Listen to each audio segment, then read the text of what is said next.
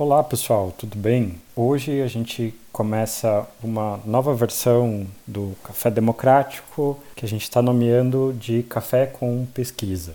Isso vem atender, em alguma medida, uma demanda por parte de alguns estudantes nossos e uma demanda em comum aqui dos três professores, Eloy e Paulo, em razão de dúvidas que surgem tanto num plano metodológico, questões epistemológicas, questões de formatação de trabalho. Então, a gente vai buscar aqui no Café com Pesquisa, que é essa nova linha que a gente passa a apresentar agora, auxiliá-los no desenvolvimento da construção de seus respectivos trabalhos acadêmicos. E para dar início a essa conversa, hoje, então, em voo solo, como o Paulo gosta de dizer, eu vou fazer a apresentação de uma obra que eu considero que infelizmente é relativamente desconhecida no Brasil, apesar de ter a tradução em português, que se chama Gênese e Desenvolvimento de um Fato Científico, de um autor polonês chamado Ludwig Fleck. E por que, que eu considero essa uma obra interessante como ponto de, de partida para os debates acadêmicos?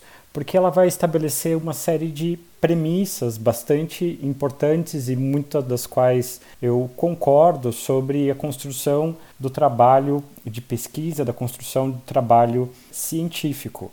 Ainda que essa obra não seja tão divulgada assim, e aí eu posso estar ajudando no conhecimento dela com a gravação de hoje, ela me parece de suma importância porque ela em alguma medida, está na base do pensamento, aí sim de um autor bastante celebrado, famoso e conhecido, que é o Thomas Kuhn. O próprio Kuhn não sabe dizer exatamente, lá na estrutura das revoluções científicas, quanto que ele pegou de emprestado da obra do Fleck. E na verdade ele vai ser conhecido em língua inglesa, salvo engano, indiretamente pelo Reichenbach. Então, o próprio Fleck é, é, é citado pelo Kuhn, mas ali é, eu acho que a gente faz alguma justiça ao mencionar um pouco do trabalho dele para vocês. Então, muito brevemente, uma biografia dele e aí depois a gente passa a tratar dos tópicos centrais da obra que a gente está trabalhando hoje. Então, o Fleck nasceu dia 11 de 7 de 1896, na cidade de Lviv, que na época era da Galícia polonesa, hoje ela está na Ucrânia. Ele era judeu, então ele era um filho de judeus poloneses, e ali se tinha uma conjuntura do Estado multiétnico austro-húngaro, né, que concedia suas regiões certa autonomia cultural. Ele é um médico, ele vai ter uma prática empírica bem expressiva e o que vai talvez ganhar notoriedade são as pesquisas que ele faz em laboratório mesmo, mas aí depois a construção epistêmica bastante interessante que ele vai produzir. Então ele tem doutorado em clínica geral e ele se interessa por uma série de problemas, em particular sobre microbiologia. Então ele tem ali estudos sobre tifo, sobre a sífilis e uma série de outras doenças. Ele vai dirigir o laboratório químico bacteriológico do Departamento de Medicina Interna do Hospital Geral de Lviv até 1925 e depois o laboratório bacteriológico do Departamento de Doenças Dermatológicas e Venéreas do mesmo hospital até 1927. Com o início da Segunda Guerra Mundial, Lviv, Lvov passou a pertencer então ao poder soviético e essa faculdade de medicina se torna independente sob o nome Instituto Médico Ucraniano. E o Fleck então passa a ser professor e chefe do departamento de microbiologia. Porém, com o ataque dos alemães e o advento então ali dos, dos nazistas, eles vão atacar a União Soviética e vão ocupar essa cidade em junho de 1941. E aí Fleck, por ser judeu, passa a ser obrigado a deixar os seus cargos e ele foi deportado junto com a mulher e o filho dele para o gueto judeu da cidade, onde em condições precárias ele continua suas atividades como pesquisador. E aqui tem a importância dele, né, na construção de vacina. Então ele até sobrevive muito em razão dos nazistas perceberem que ele tinha um trabalho importante para fazer ali no desenvolvimento das vacinas. Ele, em 43, foi deportado para Auschwitz. Inicialmente, ele fica na condição de enfermeiro do bloco 20, que é o bloco sanitário. Depois ele passa para o bloco 10, que é o Instituto de Higiene, e ele trabalha no laboratório sorológico. Em 43, a SS funda no campo de concentração de Buchenwald um laboratório para a produção da vacina contra tifo, e em 44 ele é mandado para esse laboratório por ordem da administração econômica da SS, do quartel-general em Berlim. Tem aqui uma história interessante que ele e os prisioneiros estavam ali junto com ele, na revelia da SS, fabricaram uma vacina sem efeito. Vejam que interessante, um meio de resistência científico, né? que foi fornecida em altas quantidades à SS, sendo que as quantidades menores da produção da vacina com efeito eram usadas para os prisioneiros. E aí o próprio Fleck, sua mulher e seu filho sobrevivem à guerra, sendo esse último salvo pelos comunistas na direção clandestina de Buchenwald. Todos os outros membros da família Fleck vêm a falecer durante a guerra. Em 48, ele assistiu o processo da IG Farben em Nuremberg, depondo na qualidade de perito sobre as experiências com diversas novas vacinas de tifo fabricadas pela IG Farben, aplicadas em prisioneiros artificialmente infectados no bloco 46 do campo de concentração de Buchenwald. Após a libertação do campo de concentração, lá em 45, ele pôde retornar então à Polônia ele se torna diretor do departamento de microbiologia médica da Faculdade de Medicina e aí depois ele vai assumir diversas posições importantes dentro da própria academia polonesa. Ele vai assumir, eh, se torna membro da Academia Polonesa de Ciências em 1954. Ele também vai realizar uma série de viagens. Eu destaco aqui que ele chega a, a vir para o Brasil entre ali o final da guerra e até 57, ele faz uma série de viagens para vários países no mundo e ao final da vida ele vai para Israel e tem ali um cargo criado para ele, né, no Israel Institute for Biological Research. E aí depois ele vira diretor do departamento experimental de patologia, do departamento de patologia experimental, e ele morre então em 1961 aos 64 anos de infarto em Israel. Bom, essa é uma breve biografia e é uma história extremamente interessante, poderia até render um filme aí para Hollywood com o, o, o, tema da resistência interna científica como um, um dos ápices da história, mas por que eu estou falando disso? Pela questão interessante em si da biografia, mas vamos passar aqui para a parte que nos interessa mais, que então são as ideias dele. Primeiro, né, então, essa obra é um clássico da teoria da, da ciência, né? Há quem diga que é comparável com a lógica da pesquisa científica do Popper, que também é uma outra obra extremamente importante, e partilha com essa obra o mesmo adversário. Tem ali um ponto de oposição que é contra as concepções de ciência do Círculo de Viena ou dos neopositivistas. Enquanto Popper acentuava em oposição ao conceito estático da teoria dos empiristas lógicos, o aspecto dinâmico da pesquisa, o Fleck tem uma posição mais extrema. Ele põe em questão o próprio conceito de fato, sempre pressuposto como evidente. A ciência, para Fleck, não é um construto formal, mas essencialmente uma atividade organizada pelas comunidades de pesquisadores. Esse é um conceito que a gente vai é, retomar uma série de vezes aqui, porque a ideia da pesquisa coletiva é um ponto fundamental para o pensamento do Fleck.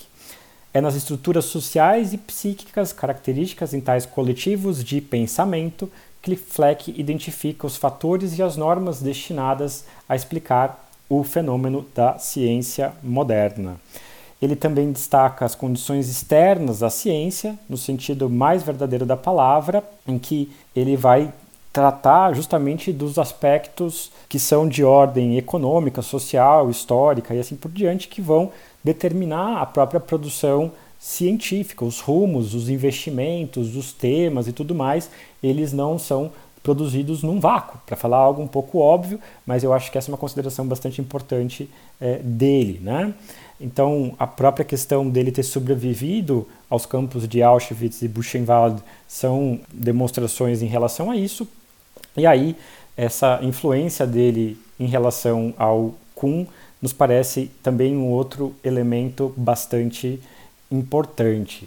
Outro aspecto é, que deve ser destacado é que Fleck nunca se contentou apenas com a sua vida de médico, né? então ele não foi só médico no sentido de especialista, ele fazia outras atividades e o próprio clima da cidade dele, né, de Lviv, era bastante interdisciplinar, tanto que se tem ali uma escola filosófica dessa cidade que é representada por Kazimierz Tadvorsky. Então, tem outras pessoas também bastante importantes, o lógico Lukasevich, e também vão formar em alguma medida ali, né, é, os discípulos de Tadvorsky, é, a escola de Lviv Varsóvia, né, uma corrente neopositivista influenciada pelo Círculo de Viena, que vai ser justamente a quem o nosso autor vai endereçar as suas críticas.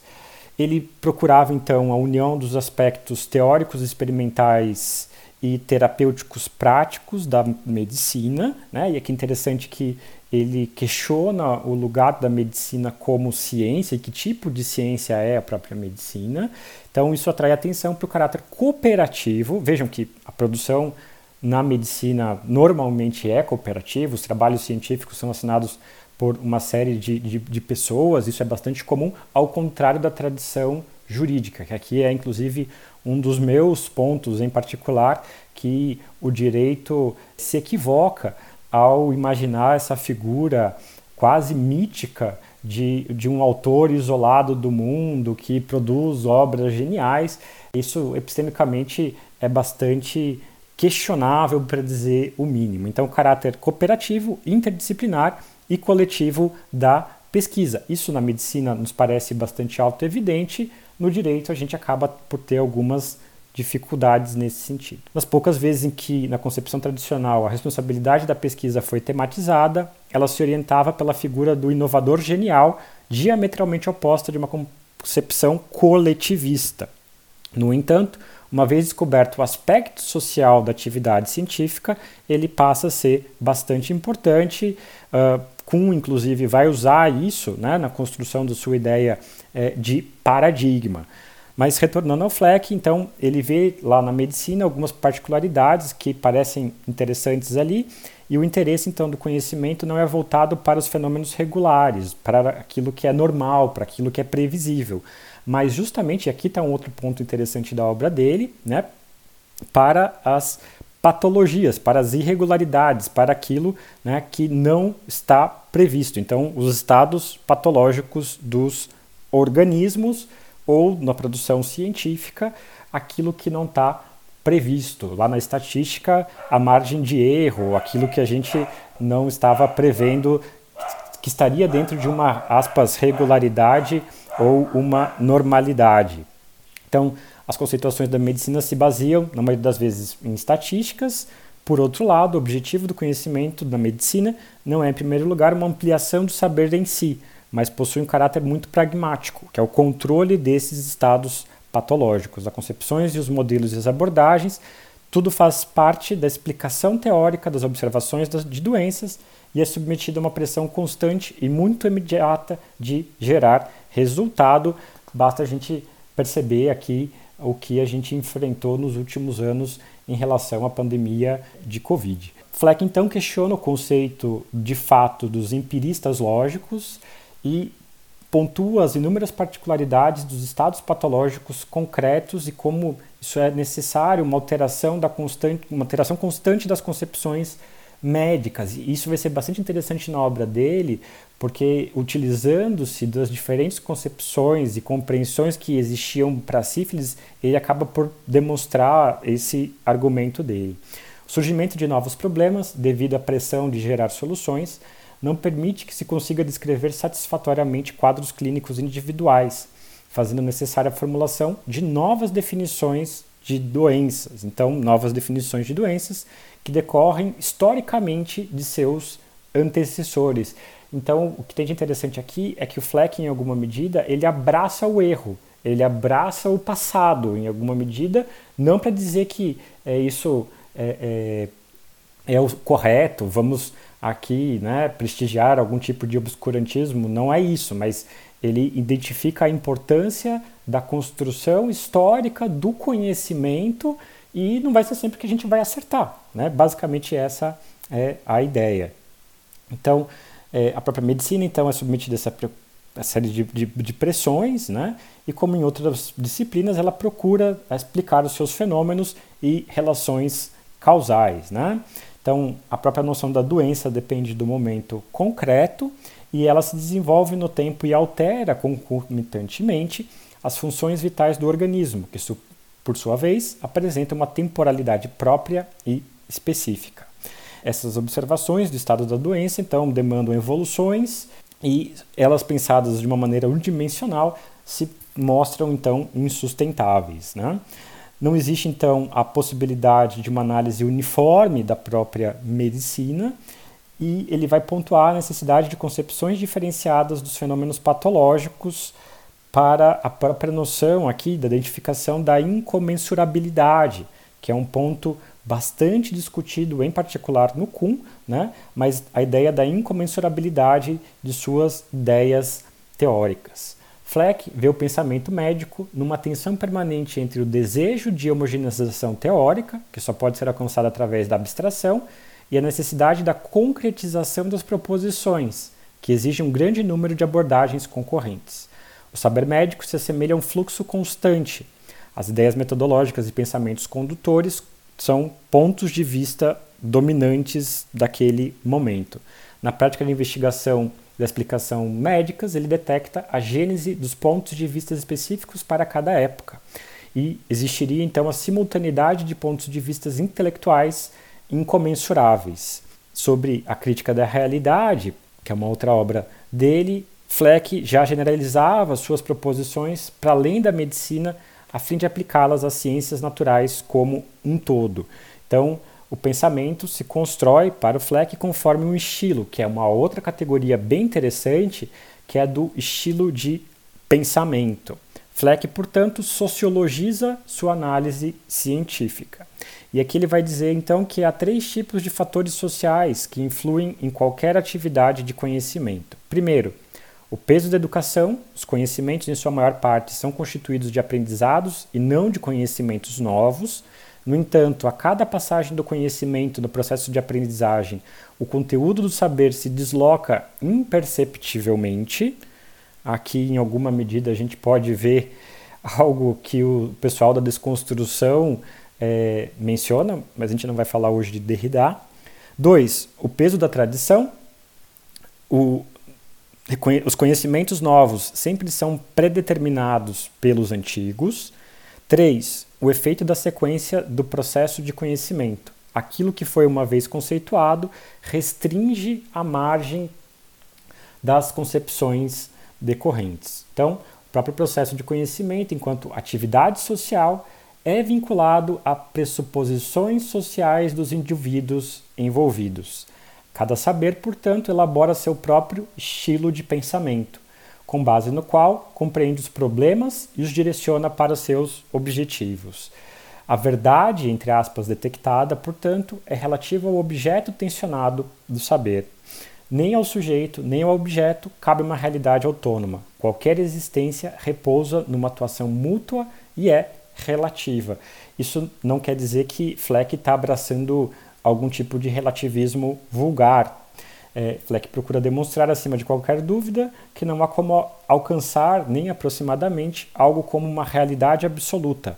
Na, na medida em que o conhecimento avança, ele transforma, por sua vez, a própria definição da realidade. Esse livro de Fleck que a gente está fazendo menção, né, então vai abranger um estudo de caso, que é justamente sobre o conceito de sífilis, e a partir disso, né, ele examina as deduções epistemológicas é, que são realizadas a partir disso. A primeira análise é, que ele faz, que está no centro disso, é, estão os constitucionamentos históricos do conhecimento, que com efeito já esboçam os traços característicos da estrutura sociológica do saber, e nesse estudo, né, Fleck é, explicita em que medida os chamados fatos médicos são condicionados pela história e pela cultura.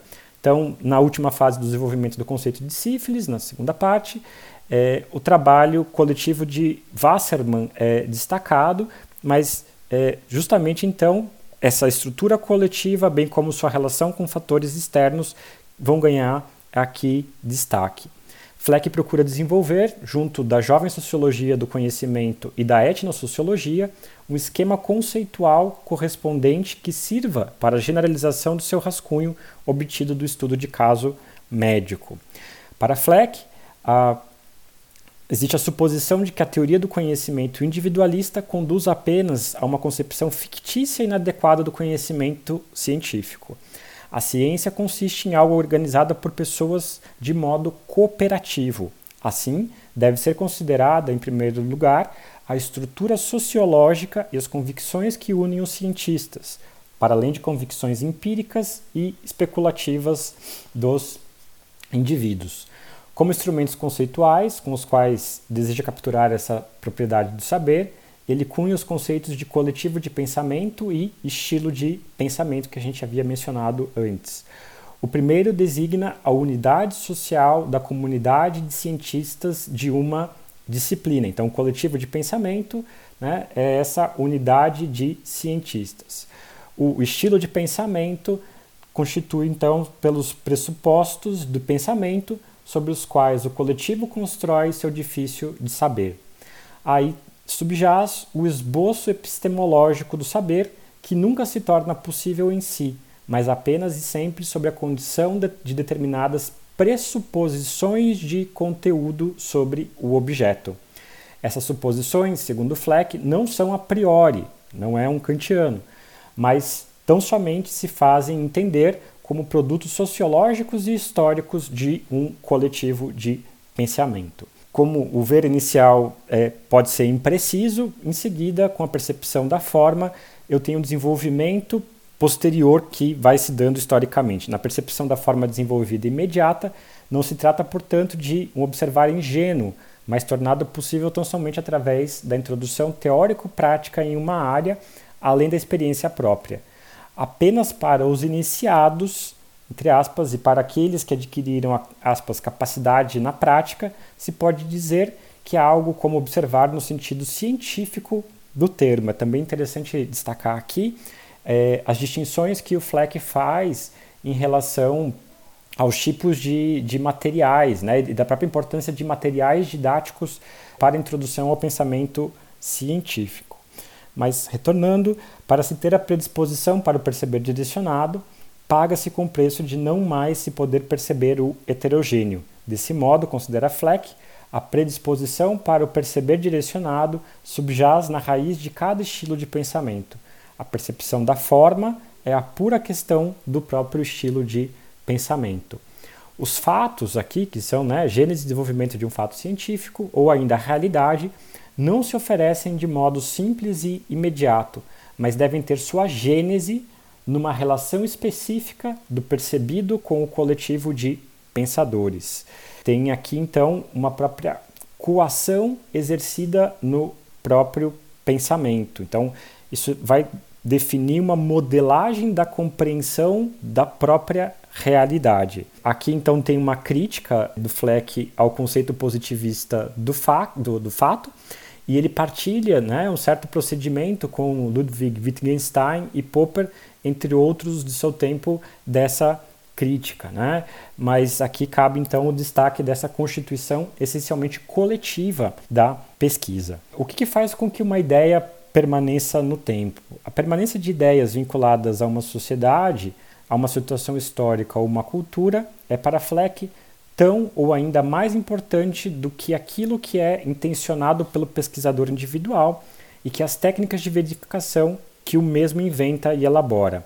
Fleck descobre nesse estudo de caso que a ciência deve ser entendida essencialmente como um processo coletivo, como acertos e erros, destacaria também. Somente uma concepção de trabalho científico enquanto trabalho de um coletivo de pensamento torna compreensível o fato de que os esforços de investigação trazem resultados concretos, pois, de modo geral, as hipóteses propostas no início de uma atividade de pesquisa não levam a resultados e objetivos originais não se materializam. O desenvolvimento só pode ser alcançado por um coletivo cujos membros, trabalhando numa base homogênea, testam individualmente as modificações dessa própria base. Fleck descreve o andamento da pesquisa como uma linha em zigue-zague, marcada por acasos, erros e enganos. Do ponto de vista epistemológico, os fundamentos originais do trabalho científico se transformam de maneira imperceptível.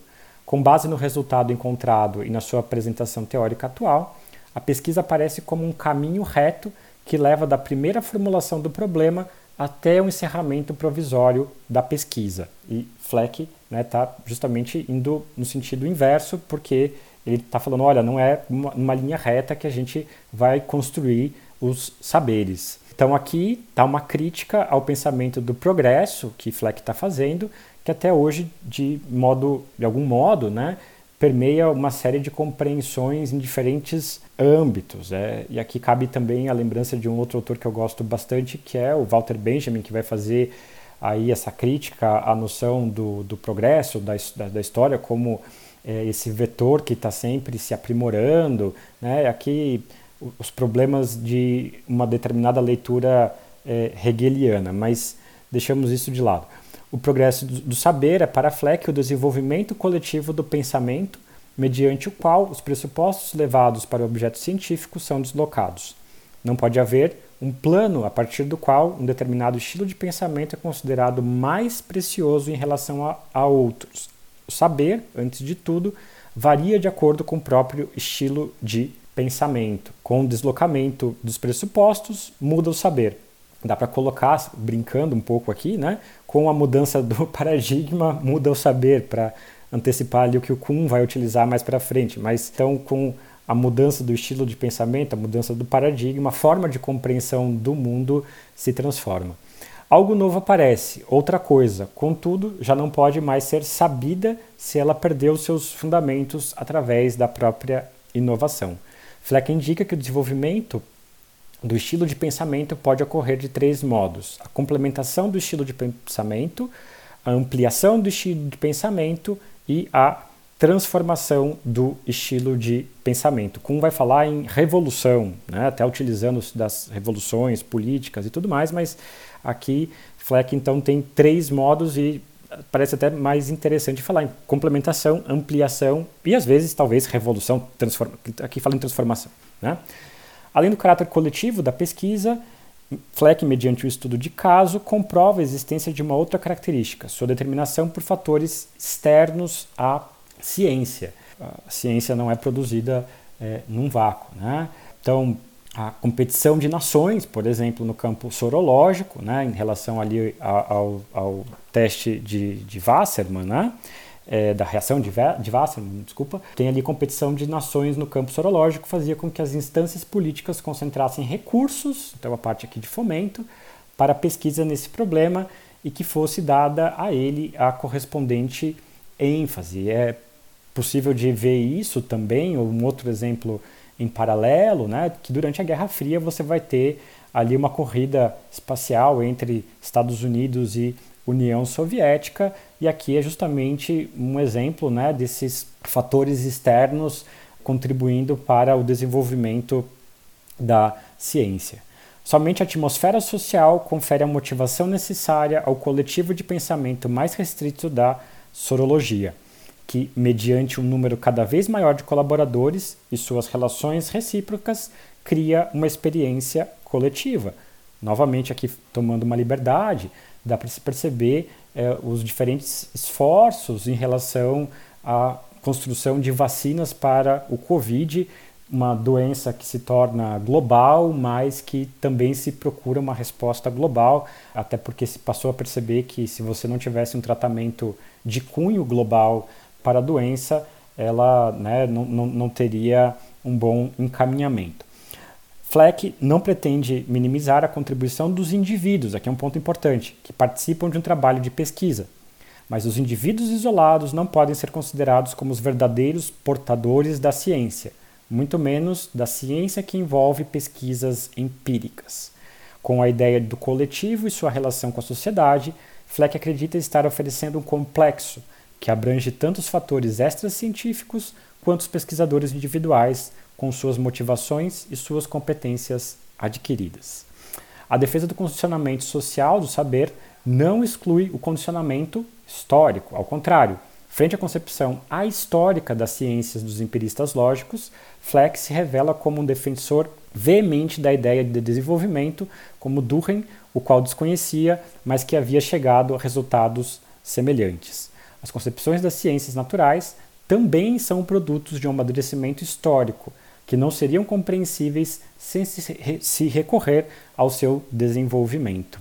Aqui um outro conceito que eu também acho interessante de Fleck, que é, é justamente das representações científicas com sua gênese histórica, com a introdução do que ele vai chamar de proto-ideia ou pré-ideia.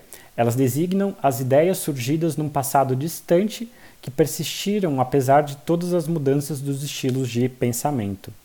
Quando épocas novas dão continuidade ao estado do saber das épocas anteriores, essas concepções se distanciam da sua gênese e de sua fundamentação original. Elas são interpretadas de maneira diferente em virtude do seu estilo de pensamento. O valor que possuem em cada época reside, portanto, exatamente no fato de seu conteúdo ser compreendido cada vez de outra maneira, de modo que assumem uma função heurística que regula a própria pesquisa. Então temos aqui né, um conjunto de pré-ideias da pesquisa das ciências sociais, que vão ser tratadas como predisposições histórico-evolutivas das teorias modernas e sua gênese deve ser fundamentada na sociologia do pensamento. Fleck recorre ao arsenal conceitual da teoria da evolução de Darwin para descrever o desenvolvimento da teoria científica. E ele fala, inclusive, né, de mutações do estilo de pensamento que tanto podem estar adaptadas quanto mal adaptadas. As teorias e ideias obsoletas são chamadas de proposições fósseis. Às vezes elas serviram no passado para alguma coisa, mas elas já não explicam mais a realidade. A partir dessa proposição holística, o discurso da verdade e da falsidade é substituído a favor da capacidade dos conceitos de se enquadrarem em um sistema. Cada descoberta surte um efeito na engrenagem dos fatos, que, em virtude do efeito recíproco constante, mantém-se no equilíbrio, e é, no fundo, uma recriação do mundo inteiro de um coletivo de pensamento. Um consenso entre adeptos de estilos de pensamentos diferentes é impossível. As palavras não podem ser traduzidas, os conceitos não têm nada em comum com os nossos. Né? Então temos aí né, é, diferentes concepções em diferentes épocas, inclusive os limites da própria tradução dos diferentes momentos históricos. Ele também vai falar dos, das complementações, do desenvolvimento dos estilos de pensamento e vai definir aqui então marcos, né? Que ele vai dizer, vai existir uma época clássica de uma teoria na qual apenas aqueles fatos que são percebidos se enquadram com exatidão, e aí depois uma segunda época que seria a época das complicações, quando se toma consciência das exceções, então daquilo que não se encaixa mais naquela formulação ou naquele estilo de pensamento. Dessa maneira, Fleck procura constatar lógicas históricas próprias no destino das ideias. E ele enfatiza que o condicionamento cultural histórico da suposta escolha epistemológica né, deve ser considerado, então não existe nada de neutro aqui nessa história. Segundo Fleck, não se pode falar, pois, de uma simples ampliação do saber. O estilo de pensamento deve ser alterado e temos que romper com a harmonia dos enganos a ele associada para que a descoberta do novo seja possível. Fleck nada mais é do que coerente quando, partindo da sua abordagem coletivista, ataca a historiografia das ciências que vincula os acontecimentos basicamente ao desempenho de pesquisadores isolados. É bastante comum, inclusive, a gente ver um tipo de construção histórica que vai colocar dentro de uma linha uma série de descobertas e aí seus inventores e vai excluir mulher e vai excluir. É, vejam que como excluem o coletivo, excluem os negros, excluem as mulheres, e aqui está uma crítica historiográfica que é bastante pertinente, inclusive nesses é, meios de ocultamento. Né? Para ele, as ideias surgem no tráfico de pensamento de um coletivo de cientistas. Como havia dito antes, ele vai falar que os livros didáticos são importantes, mas eles são eles cumprem um papel de iniciação numa determinada área, como uma verdadeira instituição do coletivo de pesquisadores e dedica a devida atenção para a sua análise. Essa introdução numa determinada área de trabalho tem um caráter de doutrinação, mais do que um incentivo ao pensamento crítico científico. Aqui cabe uma eventual dúvida se a gente concorda com isso, mas para ele, a aprendizagem é, inicial, para quem está começando a conhecer uma determinada área, é marcada por uma sugestão de pensamentos puramente autoritária. Qualquer introdução didática, portanto, é literalmente uma condução para dentro, uma suave coação. Né? Aqui é uma pedagogia não muito dialógica, que aqui talvez seja um ponto de dúvida. Mas, enfim, é, é de se debater dali o, o, o quanto que teria de espaço para os iniciantes. Claro, a gente vai pensar no sentido contrário, que eles também participam, eles também são atores importantes, mas é, ele está destacando a importância desse tipo de saber também né, do, do, dos materiais didáticos, enfim. Somente a comparação da própria forma de trabalho com a de outros pesquisadores do coletivo resulta em algo como conhecimento científico dos fatos. As próprias experiências negativas que enriquecem a experiência como algo positivo. Então, pesquisar demanda muitas vezes o, o erro, os insucessos, citando ele aqui, de muitos experimentos e os erros cometidos também fazem parte do material de construção do fato científico, algo que os juristas normalmente, infelizmente, escondem, né? O pessoal às vezes inverte a pesquisa, já tem a resposta, não faz a pergunta, já tem o, o, a conclusão antes de começar a própria pesquisa, né? A relação professor-aluno concebida por Fleck é um reflexo da relação entre elite e massa, a solidariedade de pensamento a serviço de uma ideia transpessoal Fleck constata que cada tráfego intracoletivo de pensamentos é dominado por um sentimento específico de dependência. Então, para os iniciados, a gente tem uma relação mais de confiança e tem uma dependência por partes desses da opinião pública. Tem aqui uma solidariedade intelectual dos pares, que estão a serviço da mesma ideia, e são forças sociais alinhadas que criam uma atmosfera comum específica. Outra coisa importante é a tendência à persistência diante de qualquer contradição, que é a tendência dos sistemas de opinião que nos mostra que, de certa maneira, eles devem ser considerados como unidades, como formações autônomas de estilo. Para Fleck, cada cientista, além de pertencer ao seu coletivo específico de pensamento, e aqui cabe sempre a pergunta né, de a qual coletivo nós pertencemos, faz parte do coletivo universal esotérico, esotérico com X, tá, pessoal? Não esotérico com S, de externo, do mundo cotidiano da vida. De um modo geral, contudo, ele costuma ser membro ainda de outros coletivos científicos e não científicos de pensamento. A gente não resume a vida apenas a vida de cientista, de pesquisador. A gente também está inserido em outras atividades sociais para além dessa. Né? Fleck reconhece a importância da linguagem, outro ponto importante aqui, enquanto instituição que não apenas possibilita, por meio de sua compreensão, a comunicabilidade e assim a reprodutibilidade do pensamento científico, mas também assume, por meio do mal entendimento presente em qualquer comunicação, uma função positiva para o desenvolvimento das ciências. A linguagem ideal dos empiristas lógicos deveria justamente evitar deslocamentos de sentido. Só que aqui entra um ponto, né? A gente só teria linguagem matemática como meio de comunicação. E isso seria um, um fator que complicaria, né? não, não questionando a matemática e a importância dela. Um dos postulados do empirismo lógico é a invariabilidade do significado. Para Fleck, ferir esse postulado não faz parte apenas da linguagem cotidiana, mas também é parte necessária da linguagem científica.